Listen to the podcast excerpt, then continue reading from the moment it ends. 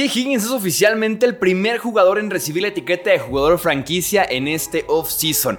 Me imagino que piensan que se quedará entonces con los Bengals, ¿no? Podría no ser el caso. Hablemos de fútbol. Hablemos de fútbol. Noticias, análisis, opinión y debate de la NFL con el estilo de Hablemos de fútbol.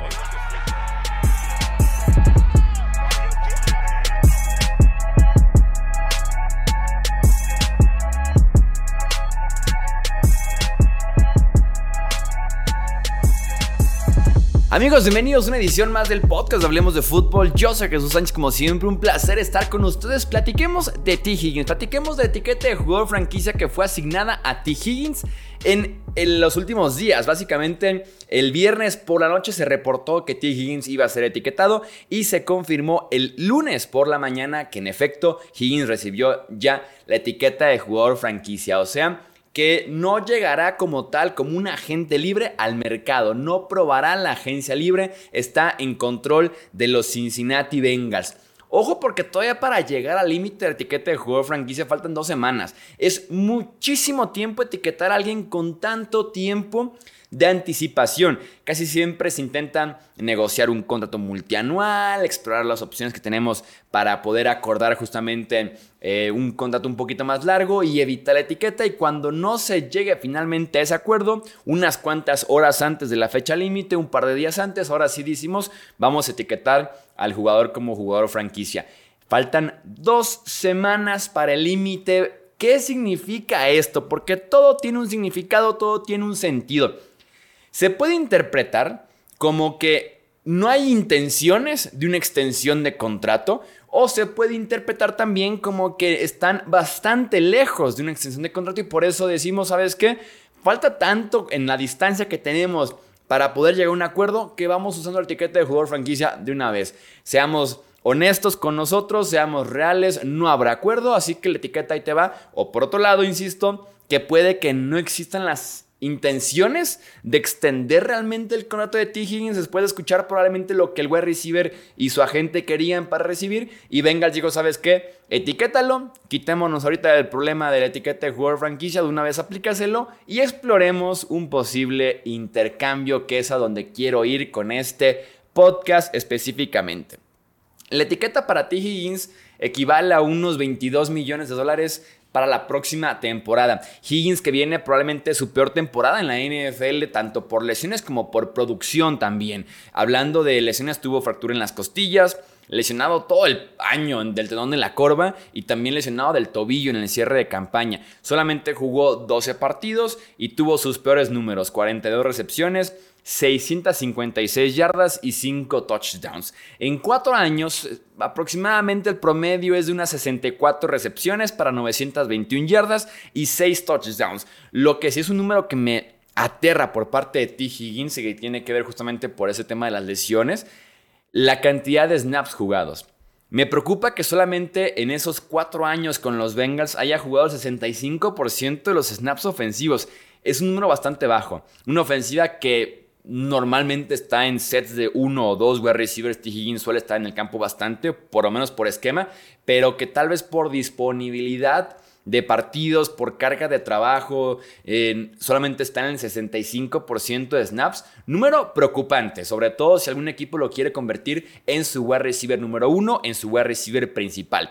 Las herramientas son buenísimas por parte de T. Higgins en la parte física tiene eh, velocidad, genera separación, una estatura envidiable, cómo gana en zona roja, cómo está constantemente abierto, cómo hace jugadas en los momentos más importantes y tuvo dos touchdowns en el Super Bowl jugado en contra de Rams. Así que T. Higgins cumple. Debe ser probablemente el mejor wide receiver 2 de la NFL porque el wide receiver 1 está a un nivel aparte, hablando de la franquicia Bengals con Jamar Chase.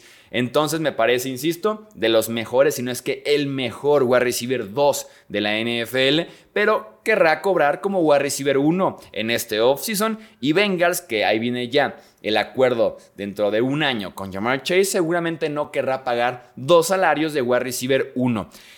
Etiqueta y aguantarlo un año podría ser la opción para Bengals. Un último empujón por un Super Bowl con este grupo de jugadores, por lo menos con ese trío de jugadores. Joe Burrow, Jamar Chase, T. Higgins, porque Tyler Boyd también es agente libre. Eso también lo puede complicar un poco porque perder a T. Higgins y perder a Tyler Boyd en el mismo año es complicado y hace mucho más sentido dejar ir a Tyler Boyd, quedarte con T. Higgins, ver el futuro de Joe Mixon, cómo se puede em, acordar una rebaja salarial o simplemente cortarlo o cambiarlo. Pero insisto, quedarte con ese trío de Joe Burrow, T. Higgins y Jamar Chase por un último empujón del Super Bowl, aunque pierdas después gratis a T. Higgins, pero puede valer la pena el etiquetarlo, no negociar, aguantar este año con ese etiquete de jugador franquicia de 22 millones de dólares y empujar por un Super Bowl, no hacerlo realidad con Joe Burrow sano y de regreso.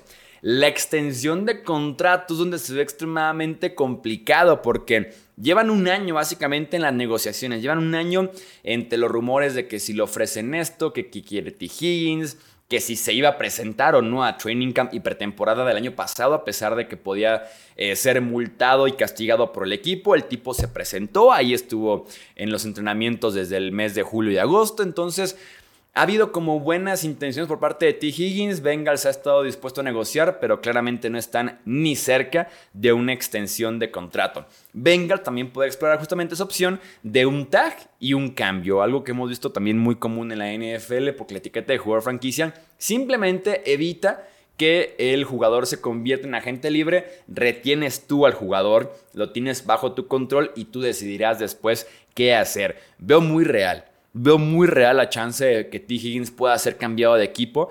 Y debe haber muchos interesados porque T. Higgins era por mucho el mejor wide receiver agente libre de este año. Tenemos buenos nombres. Mike Evans, Michael Pittman, Calvin Ridley, por ahí Hollywood Brown. El tema es que el que mejor combinaba la parte del talento, producción, juventud potencial era T. Higgins, es el que te ofrecía el paquete completo a un nivel, insisto, de wide receiver 2 super top en la NFL, con potencial de llegar a un equipo sin llamar Chase de por medio y que pueda ser el wide receiver principal de una ofensiva. Así que el interés debe estar ahí con T. Higgins. Precio. Probablemente una segunda ronda muy alta, o sea, una segunda ronda que esté todavía en los 30 o que podría ser incluso una primera ronda muy baja y enviando a T. Higgins perdón, le pegué el micrófono, enviando a T. Higgins y algo más para poder compensar un poco ese, ese precio, ¿no? Sobre todo porque si bien T. Higgins puede valer muchísimo más, estamos hablando de que el equipo que reciba a T. Higgins está obligado a recibir a T. Higgins, o sea, pagar picks o jugadores por el wide receiver y aparte pagarle al wide receiver por lo menos unos 25 millones, 22, 25 millones de dólares anuales. ¿Qué equipos podrían estar interesados en T. Higgins? Y te leo en comentarios.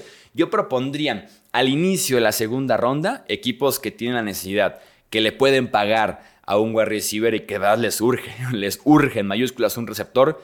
Panthers, Patriots, Cardinals, Titans, Giants. En el cierre de la primera ronda destacan por ahí los Detroit Lions. Están los Chiefs y que mucha gente lo podrá relacionar, pero Tú si eres Cincinnati, hablando justamente de esta meta de con Burrow, Jamar Chase, eh, a la defensiva Trey Hendrickson, Logan Wilson, si quieres ganar justamente un Super Bowl, ¿por qué estarías reforzando a los Chiefs?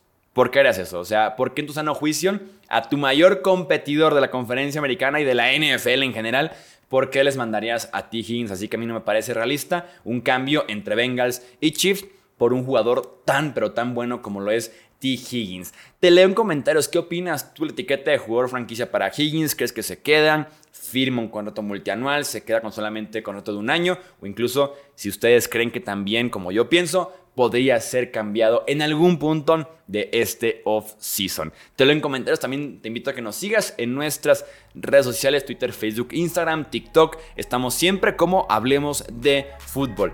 Esto es justamente Hablemos de Fútbol. Yo soy Jesús Sánchez. Hasta la próxima. Gracias por escuchar el podcast de Hablemos de Fútbol. Para más, no olvides seguirnos en redes sociales y visitar hablemosdefutbol.com.